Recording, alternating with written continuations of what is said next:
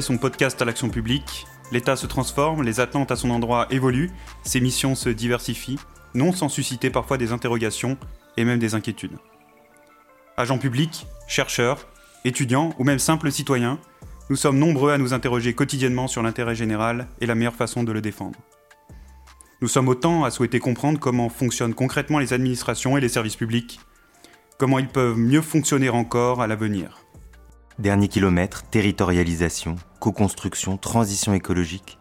La communication autour de l'action publique mobilise aujourd'hui des notions riches, exigeantes, qui s'épuisent de ne pas être mises en valeur et traduites dans des initiatives concrètes. C'est sur ce constat que nous avons proposé au nouvel Institut national du service public le lancement de SOFIA. Immersif, tourné vers une administration de terrain, SOFIA, c'est le nouveau podcast qui va tenter d'illustrer, d'expliquer et d'incarner la profonde transformation que connaît aujourd'hui l'action publique. SOFIA, c'est le podcast qui ouvre la boîte noire de l'État.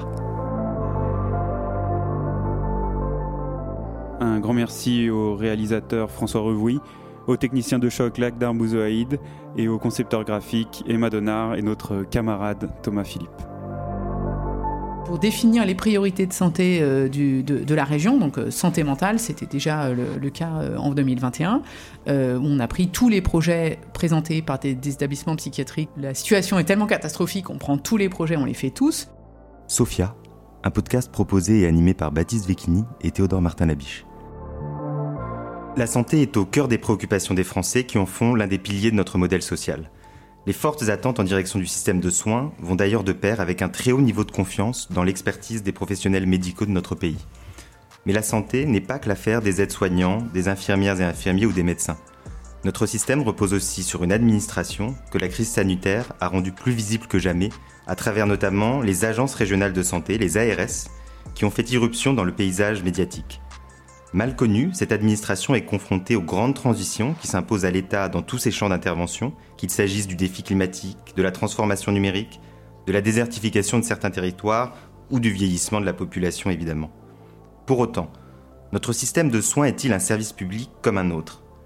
Parce qu'elle est un bien commun par excellence, la santé semble mal s'acclimater aux exigences de l'administration contemporaine qui s'expriment en termes de performance, d'efficacité, d'efficience Trois ans après le déclenchement de la crise de la Covid-19, peut-on administrer la santé, l'hôpital et la médecine comme on le fait avec l'éducation, la sécurité publique ou le marché du travail? Pour tenter de comprendre ce qui fait la spécificité de ce secteur, nous avons invité dans Sofia la directrice de l'Agence régionale de santé Île-de-France, Amélie Verdier. Bonjour Amélie Verdier. Bonjour, merci de votre invitation. Amélie Verdier, vous êtes inspectrice des finances, vous avez été directrice du budget, vous êtes donc plutôt étiquetée ministère de l'économie et des finances. Or, comme on vient de l'annoncer, vous êtes désormais à la tête de l'agence de santé qui couvre 12 millions de personnes. Comment, avec un profil comme le vôtre, on arrive à cette position? Merci de votre euh, question. En fait, euh, on est 18 euh, directeurs généraux d'agences régionales de santé et on a des profils très variés et c'est intéressant. Euh, je ne vais pas vous mentir, je suis la seule euh, inspectrice des finances. Euh, il y a des inspecteurs d'affaires sociales, mais il y a aussi des médecins, des directeurs d'hôpitaux. pourquoi? Parce qu'en fait, une ARS a effectivement des facettes, des casquettes multiples à la fois d'administration, pour moi c'est pas un gros mot, hein, d'administration de la santé, mais aussi plus large, hein, donc de pilotage global de la santé publique. Donc ça veut dire quoi? Ça c'est à la fois l'observation, la connaissance, la veille, et du coup, l'action en temps de crise, et puis euh, ce qu'on a vu avec le Covid, et puis la régulation au sens large, donc euh, financière, RH, euh, d'adaptation de, l'offre, et de manière très incarnée, territorialisée. Vous le disiez dans votre introduction, je crois, c'est un mot à la mode. en fait, c'est la base de la, c'est la raison d'être en quelque sorte des agences régionales de santé hein, depuis 2010 qu'elles existent, justement d'incarner une politique déconcentrée. Alors après, on peut discuter de la bonne maille régionale, départementale, infra départementale, ça dépend de votre besoin de santé.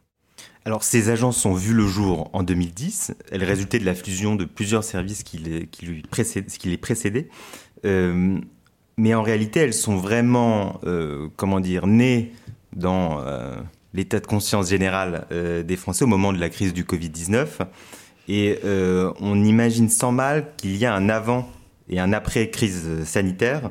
Est-ce que vous pourriez nous expliquer comment l'ARS Île-de-France a fonctionné pendant la crise, même si vous n'étiez pas complètement à la tête de cette agence au printemps 2020, et comment peut-être son organisation a évolué depuis la crise sanitaire, quel est le retour d'expérience? Effectivement, moi je suis arrivée le 9 août 2021, je me souviens assez bien, donc ça fait un peu moins de deux ans. C'était la quatrième vague. À un moment, on a arrêté de compter les vagues. Mais voilà, donc c'était pas le cœur de la crise, mais c'était, on n'était clairement pas sorti d'affaires euh, non plus. Euh, je reviens tout à fait ce que vous avez dit. Il y a eu un avant, il y a un après. Il y en a eu euh, à la fois pour notre stratégie d'ensemble, pour notre action avec nos partenaires et sur notre positionnement. Et je pense que tous les agents de l'ARS Île-de-France, mais d'autres agences aussi d'ailleurs, ont évolué dans la manière de concevoir leur action depuis le Covid. Alors, retour d'expérience en quelques mots, ça serait difficile, mais euh, d'une part, effectivement, je pense qu'on est dans une posture, euh, j'assume le mot, moins administrative, moins descendante, moins je euh, j'ai un texte parce qu'il n'y a pas toujours eu de texte pendant la crise Covid et je le décline. Mais plus je suis à l'écoute aussi des acteurs. C'est ce qu'on essaye de faire en ce moment même avec le Conseil national de la refondation en santé. On y viendra peut-être tout à l'heure. Mm-hmm. mais essayer de se dire euh, qu'il faut avoir, euh, encore une fois, on a des objectifs qui nous sont fixés clairement par les, ministres, euh, santé, solidarité, autonomie. Et puis, il y a aussi des réalités de terrain, et c'est ça aussi qui en fait euh, l'intérêt. Vous demandez pourquoi on passe euh, du budget à la santé. outre que dans mon expérience, quand même, je voudrais rassurer vos auditeurs, hein, j'avais un peu d'expérience en santé. J'ai bossé euh, presque trois ans à l'assistance publique hôpitaux de Paris, où j'étais secrétaire général, donc en gros l'adjointe du directeur général. Mais aussi parce que c'était une manière, moi je le dis franchement, de me sortir d'une posture un peu de, surplomb, de centrale, quoi, voilà, qui mmh. est utile. Je pense avoir été aussi utile dans cette action-là, mais euh, moi, j'avais aussi envie d'autre chose. Donc, je reviens au Covid. Euh, en fait, c'est un moment où on a effectivement eu à faire face à des questions très concrètes, très opérationnelles, organisées. Euh, voilà, le, d'abord au cœur de l'épidémie. j'ai plus de mal à en parler parce que j'y étais pas, mais enfin, quand même, bien sûr, on m'a raconté. Donc, avoir les modèles de prédictifs pour savoir ce qui allait se passer. Le moment où mon prédécesseur a dit là, il faut qu'on fasse des évacuations sanitaires, sinon notre système va craquer. Donc, ça a été organisé. Donc ça, c'est quelque chose, excusez-moi de vous le dire, qu'on n'apprend pas forcément à l'école, même si mm. la gestion de crise, ça s'apprend, mais c'est aussi ce, la, caractéristique principale de la gestion de crise, c'est de décider en environnement d'incertitude. Mm. Bon, c'est aussi ce qu'on fait au budget dans un genre euh, très différent. Je pourrais y revenir si vous le souhaitez. Bon, c'est comment on s'organise pour mesurer, qu'est-ce qu'on mesure, qu'est-ce qu'on voilà, qu'est-ce qu'on demande. Euh, et comment on apporte des réponses alors qu'en fait on les a pas forcément. Et une des manières, elle est effectivement d'écouter tous les acteurs, donc tous les professionnels de santé, les élus, euh, bref, je la refais pas. Euh, et donc ça a changé notre manière d'être parce qu'on en a tiré les conséquences aussi aujourd'hui dans la manière de, voilà, de conduire notre action mmh. au quotidien.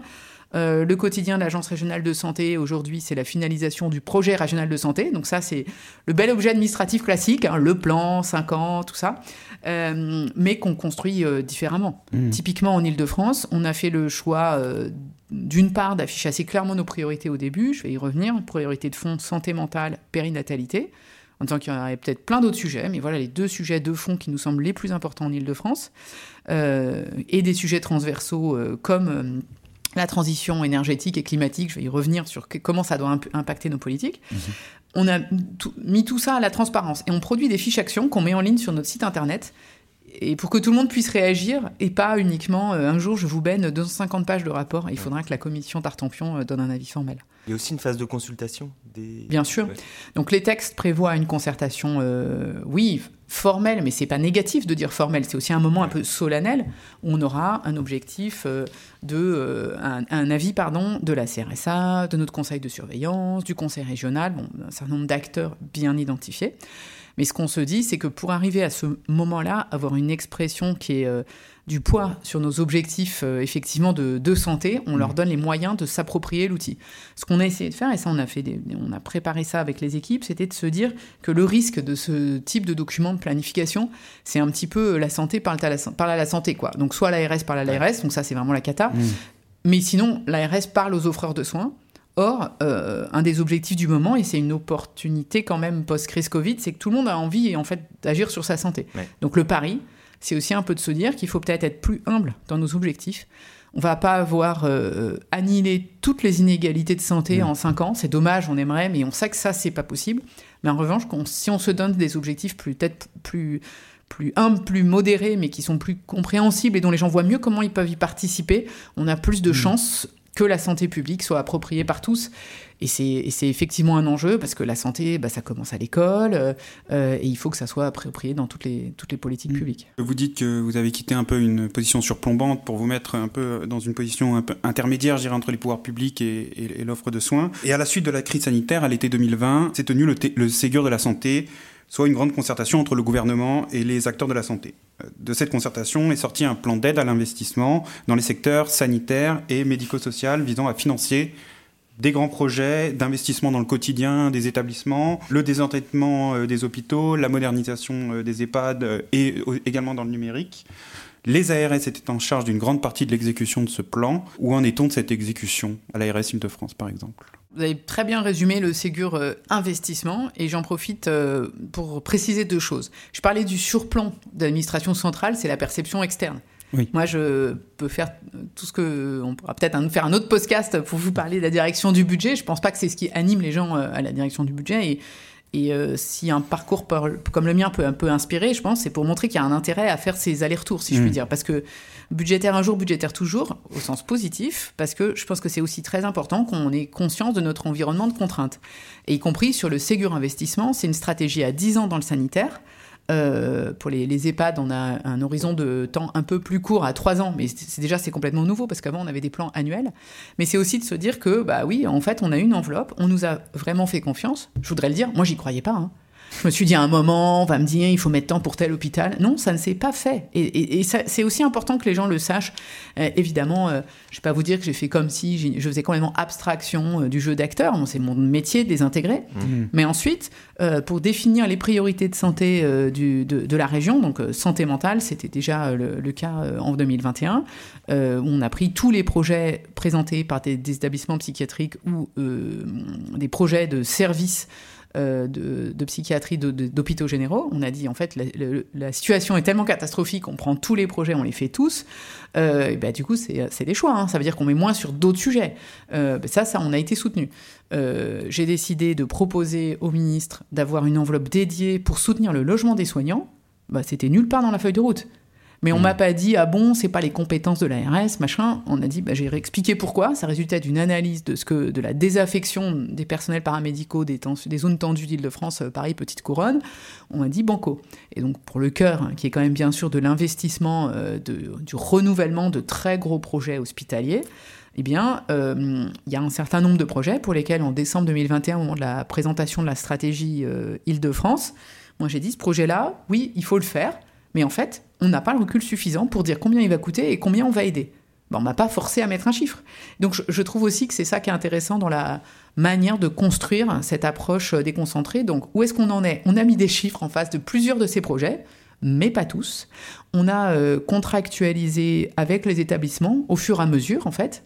Euh, donc contractualiser, c'est quoi? C'est leur dire, évidemment, vous avez une aide de l'État en face, vous avez des obligations, alors financières évidemment, et c'est logique, hein, puisqu'on n'est pas là pour recréer des bulles d'insoutenabilité, euh, de dette insurmontable, donc des ratios financiers euh, classiques.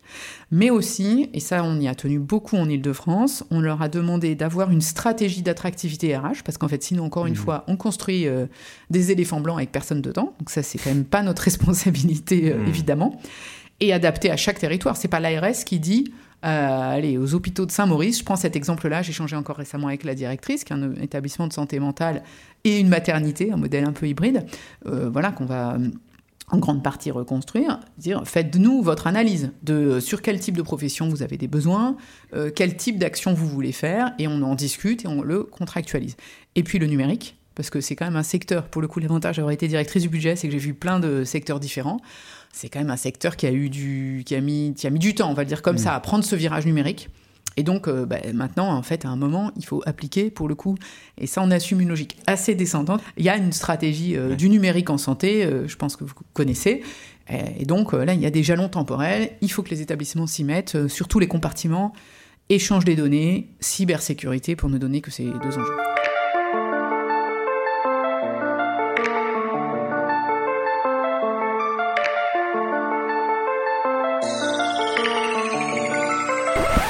Comme vous avez euh, comment dire, illustré le fait que la territorialisation en matière de santé n'était pas un vain mot et que ça se concrétisait euh, à travers euh, bah, des marges de manœuvre qui sont données aux ARS.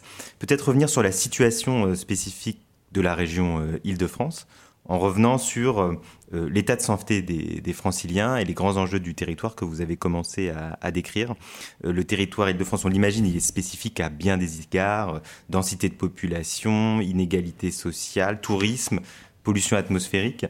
Est-ce que vous pourriez nous faire une, une, radioscopie de la santé des franciliens, des risques sanitaires et de l'offre de soins en Ile-de-France, pardon pour euh, l'ambition de la question. Rien que ça. Donc, effectivement, à peu près 12 millions d'habitants. Donc euh, pour faire court, c'est quasiment un Français, sur, enfin un habitant euh, sur cinq. Hein, donc mm. c'est beaucoup. C'est la région la plus riche de France et c'est la plus inégalitaire de France. C'est notre drame. Voilà. donc effectivement, pourquoi je dis que c'est notre drame, y compris parce que on a tendance peut-être à voir la région comme naturellement surdotée. Ben mm. non. Mm. Alors on a, on a discuté, euh, les, acteurs, euh, les médecins libéraux nous ont dit on est le premier désert médical de France. Au début j'ai un peu contesté cette formule, je vous le dis, parce que je disais mais enfin personne va nous prendre pour un désert en fait. Mm. Euh, voilà, mais en fait c'est parfois important de frapper les esprits.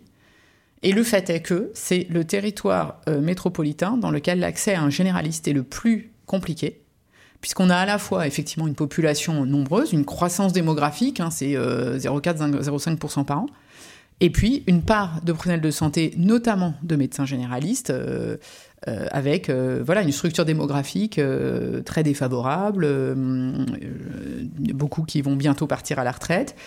Et d'abord, des zones déficitaires, même à Paris. Hein. On a, mmh. on a notamment. tout à fait, mais, mais c'est parce qu'en fait, ça s'est accéléré, en fait. Et c'est toujours ça qui est difficile dans cette politique publique, mais qui est intéressante. On est à la fois sur un secteur très, certains disent trop administré, mais en fait très libéral. Donc en mm. fait, euh, on ne prescrit pas un médecin où il s'installe. Et donc en Ile-de-France, c'est pas que pour les médecins d'ailleurs, mais on forme beaucoup de professionnels qui ensuite euh, vont travailler ailleurs. Et mm. très bien, parce que les conditions de formation, je pense, euh, sont effectivement globalement très bonnes. Mais il faut bien en tenir compte dans la manière dont on se projette. Et donc, pour dire des choses, qu'est-ce qu'on a fait concrètement? Il y a un an, on a revu, c'est bien techno, mais quand même, notre zonage. Vous avez des règles nationales pour définir en fait par euh, bassin de vie. Hein. donc là, on n'est mm. même pas à l'échelle du département, on est beaucoup plus fin. Euh, quel est le, quels sont les indicateurs pour mesurer le degré, je dirais, de priorité ou pas euh, pour mm. l'action des pouvoirs publics sur l'attractivité? Donc d'une part, ce que je trouve intéressant, c'est qu'il y avait des règles générales, mais on avait des facultés d'adaptation. C'est dans ce cadre-là qu'on a expérimenté des droits à, dérogation aussi, pour euh, pas seulement décliner la méthode nationale, mais regarder ce qui nous semblait devoir être mieux pris en compte. Donc en Ile-de-France, on a renforcé le poids relatif des critères euh, euh, des professionnels libéraux de plus de 60 ans, parce qu'on voit que dans certains territoires, c'est tellement massif qu'il faut vraiment le prendre en compte. On a pris aussi en compte de manière, euh, enfin, on a pondéré plus fort la part euh, de, l'IDH2, pardon, indice, d'indice de développement humain 2, euh, enfin bref, vous mm. connaissez peut-être ça, sinon on le repassera aux auditeurs, pour vraiment avoir un zonage qui soit, bah, qui fasse ressortir des, des territoires plus que d'autres. Et donc, je vous épargne le résultat en zip, zac, etc. Mais bref, l'idée générale, c'est que de manière concertée avec les acteurs, l'assurance maladie d'abord, avec qui on travaille euh, tout le temps, mais même y compris euh, vis-à-vis des acteurs des, collectivités territoriales qui peuvent, vous le savez, hein, décider aussi d'être spécifiques. On est transparent sur les territoires les plus carencés. Et puis on a fait un bilan sur la précédente génération quand même, les territoires qu'on a le plus aidés, ils ont eu euh, des meilleurs ou des moins mauvais résultats en termes d'attractivité. Après, ces questions de zonage, elles sont toujours très compliquées. on en échange aussi régulièrement parce que bah, après, vous avez la peau de léopard, euh, la petite commune qui se retrouve entourée de zones super carencées où personne s'installe. Moi, je vous, vous vends pas ça comme euh, l'alpha et l'oméga de la solution. Mais c'est aussi une manière de mieux prendre en compte les territoires. Et ça, je pense, c'est vraiment au cœur des défis qu'on a devant nous. Euh, qui nous sont. Voilà, on est beaucoup interpellés là-dessus, hein, parce que certains nous ont dit oh, la RS, c'est le grand machin régional et vous savez pas ce qui se passe dans les, dans les territoires. Hmm. Bon, voilà, donc on essaye aussi de, de s'adapter et de parler de la région prise globalement, ce qui est difficile, hein, parce que c'est vrai que dans l'imaginaire, la région Île-de-France, c'est quand même d'abord Paris.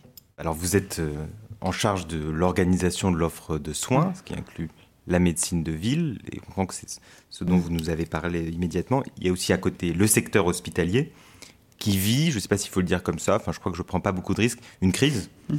euh, qui est plus généralement une crise des professions médicales, avec euh, la question des sous-effectifs, euh, la question de la rémunération, la question aussi de la surcharge administrative parfois et de la qualité de vie au travail. elle paraît donc multidimensionnelle, elle alimente un phénomène de souffrance particulièrement fort chez certaines professions. Quels sont les leviers dont dispose l'ARS pour remédier à cette situation de, crise Comme je n'ai pas répondu complètement sur l'état de santé des franciliens, je vous dirais juste une chose, c'est aller voir les résultats de l'Observatoire régional de santé. Modèle original en Ile-de-France, on le cofinance à part égale Conseil régional euh, État, donc via l'ARS, et vous trouverez euh, voilà, tous les sujets, euh, pourquoi les franciliens vont quand même un peu mieux que la moyenne, mais les facteurs de mmh. fragilité, je m'en tiens là, c'était pas votre question, la crise de l'hôpital, oui, parce que je pense qu'il faut assumer de dire qu'il y a une crise. Après, je ne sais pas si c'est l'hôpital ou la santé globalement, parce qu'une partie de la crise de l'hôpital, elle est liée en fait aussi au déficit mm. de ville. Je prends un exemple pour être concrète. Hein. L'été dernier, euh, tension très forte dans les services d'urgence, euh, pas qu'en Ile-de-France, mais notamment en Ile-de-France. Euh, on a analysé ex post hein, assez finement. En fait, les, volumes de passage n'ont pas explosé. Ils ont augmenté légèrement. Ils ont augmenté notamment pour les plus de 75 ans. C'est une préoccupation majeure pour nous parce qu'en fait, ça, c'est un échec. Ça veut dire que c'est s'il y a vraiment des profils qui n'ont pas à aller aux urgences, c'est euh, les personnes âgées, parce qu'en fait, euh, a priori, elles ont un problème qui est plutôt chronique, ou alors ça veut dire qu'elles sont euh, tombées et qu'on n'a pas fait les actions de prévention qui vont bien. Mais je reviens à mon point de départ. En fait, le sujet, il est d'abord de ressources humaines. Donc, en fait, c'est clairement, on a eu plutôt un, problème d'offre que de demande, hein, pour, pour simplifier. Mmh. Et donc, ça, c'est un sujet global et qui ne concerne pas que l'hôpital. Euh, même s'il concerne aussi beaucoup l'hôpital. Euh, on a des tendances de fond. Ça, je pense que ça, concerne, enfin, plusieurs de vos, de, vos, invités vont vous en parler. On a un renversement complet du marché du travail. Hmm. Moi, j'ai été à l'école, on nous a appris le chômage structurel, le chômage de masse, etc. On est en train de réaliser que c'est terminé. Mais c'est au moins 30 ans de conception de politique publique à revoir, hein, donc c'est mmh. massif. En fait, aujourd'hui, ce n'est plus euh, l'hôpital qui a son institut de formation infirmier, euh, qui recrute euh, voilà, des personnes qui lui tombent dans le bec sans rien faire, excusez-moi, parce que c'était comme ça pendant mmh. des décennies, qui font leur stage à l'hôpital et, et, qui y restent longtemps. C'est aujourd'hui des infirmiers ou infirmières diplômés qui disent qu'ils veulent un CDD. Ça, c'est plus. Ça, je vous dis pas qu'ils sont tous comme ça, mais mmh. voilà, c'est une demande. Donc là, effectivement, on est tous euh, très euh, interpellés sur la manière de faire. Ce sont des médecins qui, euh, pour certains, en tout cas, quand on regarde aujourd'hui le nombre de médecins généralistes diplômés, ils n'exercent pas tous comme médecins généralistes. Mais assez loin de là, en fait. Donc il faut qu'on repense un peu globalement ces questions de ressources humaines, qui est voilà ma priorité numéro un. Donc je reviens à l'hôpital. en fait, c'est comment est-ce qu'on fait enfin, on prend en compte tout ça. Donc, d'une part, je parlais de bouleversement du marché du travail. Je pense qu'il y a une partie du sujet qui s'est cristallisée au moment du Covid, puisque mm. post-Covid, euh, voilà, dans la grande majorité des secteurs, il y a plus de télétravail, plus de flexibilité globale dans le travail. Mm-hmm. Bon, bah non, vous êtes infirmier à l'hôpital, euh, médecin. Mm. Euh, ben oui, il faut prendre les gardes, il faut remplacer les collègues quand ils sont pas là parce qu'on peut pas laisser les patients sans personne. Donc l'écart, je peux dirais avec la, moyenne entre guillemets et tous les guillemets du monde, hein, avec les personnes qui ont voilà le même niveau de, diplôme, d'expérience, il s'est accru. Mmh. Et voilà, comment on en sort? Ben, C'est aujourd'hui un grand retour à la qualité de vie professionnelle et de qualité de vie tout court dans un secteur, euh, moi je le dis, je, les adore, mais qui est quand même assez archaïque quand même. Hmm. Très euh, fondé à l'ancienneté, pyramidale, le cadre qui définit les plannings, euh, voilà, peu de place à la souplesse d'organisation. Hmm. Donc voilà, c'est pour là le choc, il est violent. D'aucuns parlent même de mandarina dans les... Oh bah ça existe, enfin à un moment, voilà. Après, c'est comme, comme partout, ça veut pas du tout dire que c'est tout le temps comme ça. Hmm. Et, il faut aussi en comprendre les raisons. C'est des matières compliqué. Vous devenez pas euh, spécialiste, je vais pas euh, prendre un truc au hasard, hein, euh, endocrinologue, chirurgien cardiaque, comme ça. Et, donc, c'est aussi, il y a aussi une raison à, cette, à ce poids de, des personnes euh, formées, qualifiées, etc. Mais en fait, il n'y a pas de raison de gérer les ressources humaines euh, comme on gère la science médicale. C'est des métiers vocations, euh, les métiers de la santé. Et parfois, j'ai l'impression qu'il y a une crise des vocations. On a l'impression que les gens arrivent vers le métier assez naturellement, enfin, ont, une vocation de s'occuper des, des, gens et peuvent être découragés. il y a peut-être que le problème est parfois dans la fidélisation des, des soignants. Vous avez tout à fait raison. Moi, je pense pas qu'il y ait qu'une va, alors, je vais vous expliquer ce qu'on fait pour essayer d'objectiver, mais on ne ressent pas particulièrement une crise d'évocation. Et en revanche, il y a une question de fidélisation. Comment est-ce qu'on s'organise Notamment, on fait une expérimentation avec le conseil régional. On va suivre des cohortes d'étudiants en IFSI, donc c'est l'Institut de formation en soins infirmiers. On en a pris quatre dans la région, différents statuts, etc., pour essayer de regarder, on les prendre à plusieurs moments, je dirais, de leur carrière pour regarder ce qu'ils deviennent. Il y a eu des publications récentes de l'adresse hein, sur le taux d'abandon en cours d'études. En fait, on sait que tous ces comportements-là ont été beaucoup bouleversés par le Covid, y compris ils ont eu des, ils ont eu des conditions de formation dégradées, hein, malheureusement, il faut le reconnaître. Donc là, on se projette, on va essayer de dire en fait à quel moment ils décrochent. Ils arrivent en septembre. Est-ce qu'ils ont été là un peu par défaut parce qu'ils ont mal choisi Parcoursup ou est-ce que c'est une vraie vocation? Mmh. Est-ce qu'ils ont des problèmes matériels? Ils existent. Hein. Moi, j'ai croisé une, une étudiante qui m'expliquait qu'elle habite à Meaux. Euh, qu'elle est à un IFSI à Ambroise Paré à Boulogne, et donc ses cours sont à Saint-Quentin. Enfin, en même temps, il faut quand même mesurer ce genre de, de C'est l'opposé pour, pour que les gens aient, l'image géographique. Euh, donc euh, Seine-et-Marne, Haute-Seine et potentiellement jusqu'aux Yvelines. Bon, vous voyez, le, même en Ile-de-France, ça fait loin. bon, voilà, donc c'est des choses concrètes auxquelles on s'attaque. Et puis aussi, regarder dans la durée le contenu des formations. Et puis enfin, côté employeur, hein, qui les recrute, comment est-ce qu'il les accompagne parce qu'il y a un moment, dans quel univers aujourd'hui, hein, vous êtes jour 1 plongé dans l'eau froide, euh, débrouille-toi, euh, bon, c'est hmm. plus possible.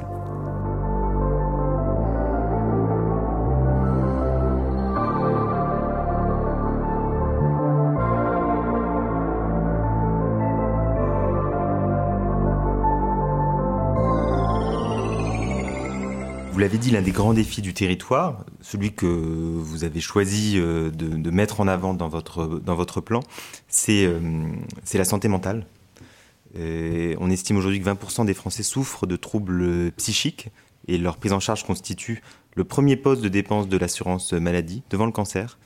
Euh, la santé mentale est donc avec la périnatalité l'une des deux grandes priorités régionales. C'est aussi l'un des héritages du Covid et de l'isolement qui ont amplifié les, besoins.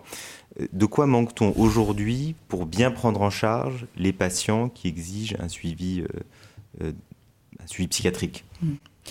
Alors d'abord, on manque de professionnels, donc bon voilà, ça je vais pas tourner autour du pot. On a des ressources, il faut s'organiser différemment, et toutes les personnes en, situation de fragilité, si je puis dire, et fort heureusement, hein, ne nécessitent évidemment pas une hospitalisation en établissement de santé mentale. Hmm. Donc c'est aussi une question de repérage des situations et de formation euh, d'un certain nombre d'acteurs au repérage des situations de fragilité. C'est pour ça que je parlais de l'école. C'est évident qu'il faut aussi euh, avoir euh, des, relais à ce niveau-là. Par exemple, depuis le Covid, nous, on a été, euh, enfin voilà, on a, pu dû faire feu de tout bois. Hein. Donc, on a aussi vu des associations étudiants qui nous ont dit, on fait de la veille, euh, y compris de lignes d'écoute pour des personnes qui peuvent avoir des tendances suicidaires. On essaie de développer des partenariats avec eux. Eux, leur principe, c'est de l'écoute anonyme. Donc, on ne peut pas enclencher un parcours de prise en charge, mais y compris de leur donner toutes les ressources à disposition pour orienter des personnes. Et donc c'est pourquoi je prends cet exemple-là, c'est-à-dire que c'est pas uniquement avec des psychiatres qu'on va s'en sortir. Il en mmh. faut, hein, mmh. mais voilà. Euh, on a des, points de tension particuliers euh, qui sont aux urgences. Et donc on a effectivement des personnes euh, techniquement on dit qui décompensent, voilà, qui, font une forme de, crise en fait, hein, qui se retrouvent aux urgences avec des urgentistes qui sont à peu près formés pour faire, mais pour lesquels c'est très compliqué, y compris parfois dans l'immobilier tout simplement du service, hein, de regarder comment on isole des patients euh, et quel relais il peut y avoir euh, des établissements de, santé mentale. On a une psychiatrie en France qui est organisée par secteur, donc euh, voilà, vous avez un, un, établissement de secteur qui doit prendre le relais mais bon voilà, qui aujourd'hui, par manque de professionnels, ont aussi des, font eux, aussi face à des, à des lits fermés. Donc très concrètement, que fait l'ARS dans ces cas-là? On a monté l'année dernière une cellule de résolution des cas complexes. Hein. donc bon, dit comme ça, là encore, je suis conscience que ça fait pas rêver, mais pour montrer qu'on a un de recours de, deuxième niveau. Donc c'est en mmh. principe, voilà, service d'urgence voit avec le secteur. Et nous, on fait cette euh, régulation générale, y compris pour vérifier que ce ne soit pas toujours les mêmes qui prennent les cas compliqués. Mmh.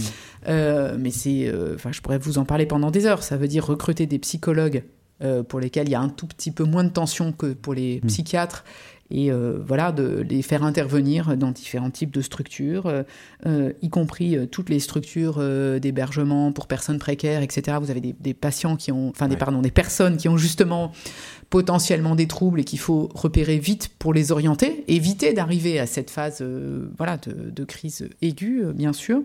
Euh, vous avez la collaboration qu'on fait aussi avec les services pénitentiaires, parce que c'est un sujet majeur en détention euh, aussi. Et euh, voilà, on a des difficultés de ressources humaines en général en santé.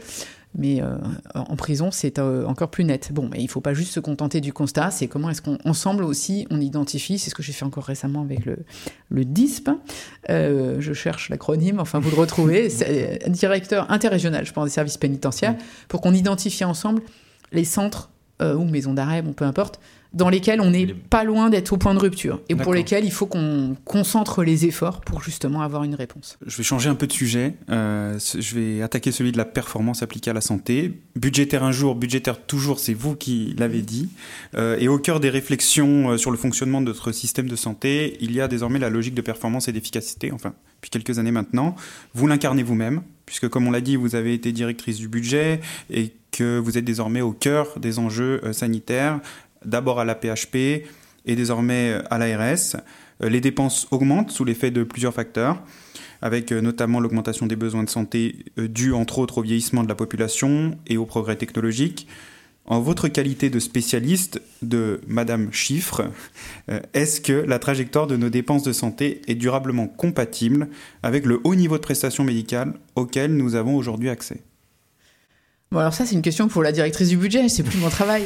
non, plus sérieusement. On euh, non, euh, plus sérieusement, bah, il y a une part de réponse dans la question. C'est-à-dire qu'effectivement, compte tenu de euh, l'état de santé de la population, du vieillissement, du progrès technique, de fait, il y a une pression à la hausse des dépenses de santé. À la hausse, j'ai envie de dire, de toute façon, ça, je n'ai pas vu qu'elles aient jamais baissé. Hein. La hmm. question, c'est à quel point elles sont soutenables. Donc c'est à comparer au rythme de croissance euh, de la dépense publique en moyenne ou euh, plus globalement de la croissance euh, économique. Un des sujets classiques, hein, pour le coup d'un budgétaire, c'est d'évaluer ce qu'on fait.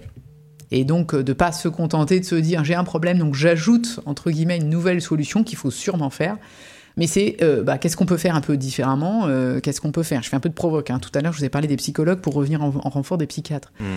Psychologue, c'est moins bien payé qu'un psychiatre. Je, je dis pas que c'est bien hein, que ça soit comme ça, mais c'est aussi la réponse, elle est pas, elle est pas forcément au toujours plus. Hmm. Et euh, moi, ce qui me frappe, hein, c'est qu'aujourd'hui, nos, nos, nos, tensions, elles sont plus RH que financières. Après, euh, ça me paraît légitime d'exiger de la performance d'un système de soins au sens large. Donc c'est pas euh, une exigence, comment dire, de, de principe, parce que en soi on veut faire toujours moins, on fait toujours plus en santé mais c'est aussi pour redonner des marges de manœuvre et d'action. Et ce qui est, euh, moi, ce qui me frappe beaucoup, euh, y compris, vous parliez de la crise de l'hôpital, c'est d'avoir des acteurs qui ont l'impression que rien n'est jamais possible. en fait, si. Mais, ça, pour ça, c'est aussi une, manière de faire un peu différente. Donc voilà, notamment l'évaluation, c'est clair, et notamment, euh, je dirais, l'appropriation par chacun de la santé. À la fin, c'est peut-être un des leviers pour enfin arriver à de la prévention. Moi, je ne veux pas euh, déprimer tout le monde, mais dans les chiffres que j'invite tout le monde à regarder, donc là encore, je deuxième fois citer l'adresse qui a fait un rapport sur l'état de santé des Français qui est sorti en septembre. Regardez la prévalence des maladies chroniques par euh, décile de revenus et il y a aussi d'approches territoriales, etc. Donc euh, voilà, on doit être journée sans tabac aujourd'hui. J'en profite quand même pour redire bah, tous les risques pour la santé euh, qui s'y attachent, mmh. maladies cardiovasculaires, diabète, pour toutes ces maladies chroniques là.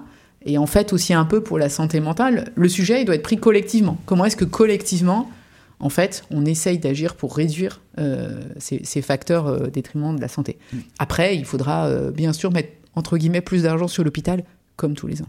Cette question, elle est au, cœur des grandes perspectives et des grandes transitions auxquelles est confronté euh, l'État. Et on a choisi de vous interroger sur quelques-unes d'entre elles. Et en premier lieu sur le vieillissement et la prise en charge du grand âge.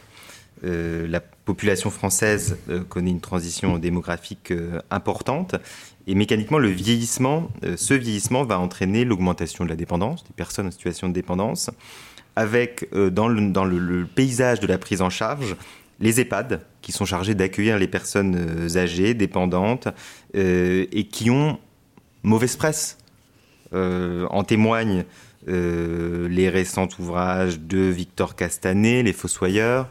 on peut aussi évoquer la publication récente de Didier Ribon, Vie, vieillesse et mort d'une femme du peuple, qui évoque la maltraitance dans ces établissements comment est-ce qu'on peut améliorer à l'avenir la prise en charge de la dépendance et le fonctionnement de ces établissements Alors, je vais essayer de là aussi de te ramasser. Première chose, en fait, vous l'avez dit, on vit plus vieux.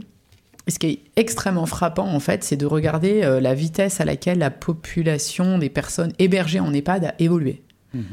avant, je mets plein de guillemets, ce que je ne saurais pas dire à quelle date, mais bon, les personnes entraient en EHPAD, allaient à 70, 75 ans et ils restaient pas forcément très longtemps.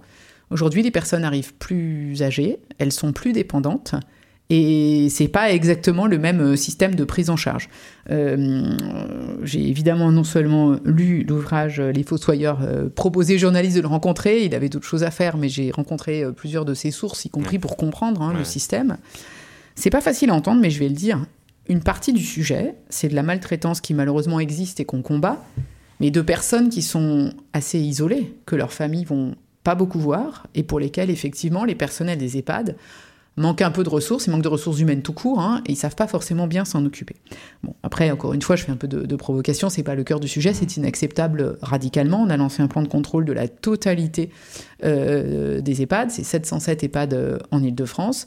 Et vous dites les EHPAD ont mauvaise presse, moi je voudrais quand même dire qu'il y en a, alors on verra au terme de la campagne, hein, mais aujourd'hui, entre guillemets, il n'y en a que 1 sur 5 dans lequel on trouve des problèmes importants. Euh, important, attention, s'ils sont graves, euh, on fait de la mise sous administration provisoire ou on les ferme. Hein. On l'a fait en Ile-de-France euh, pour deux établissements. Donc voilà.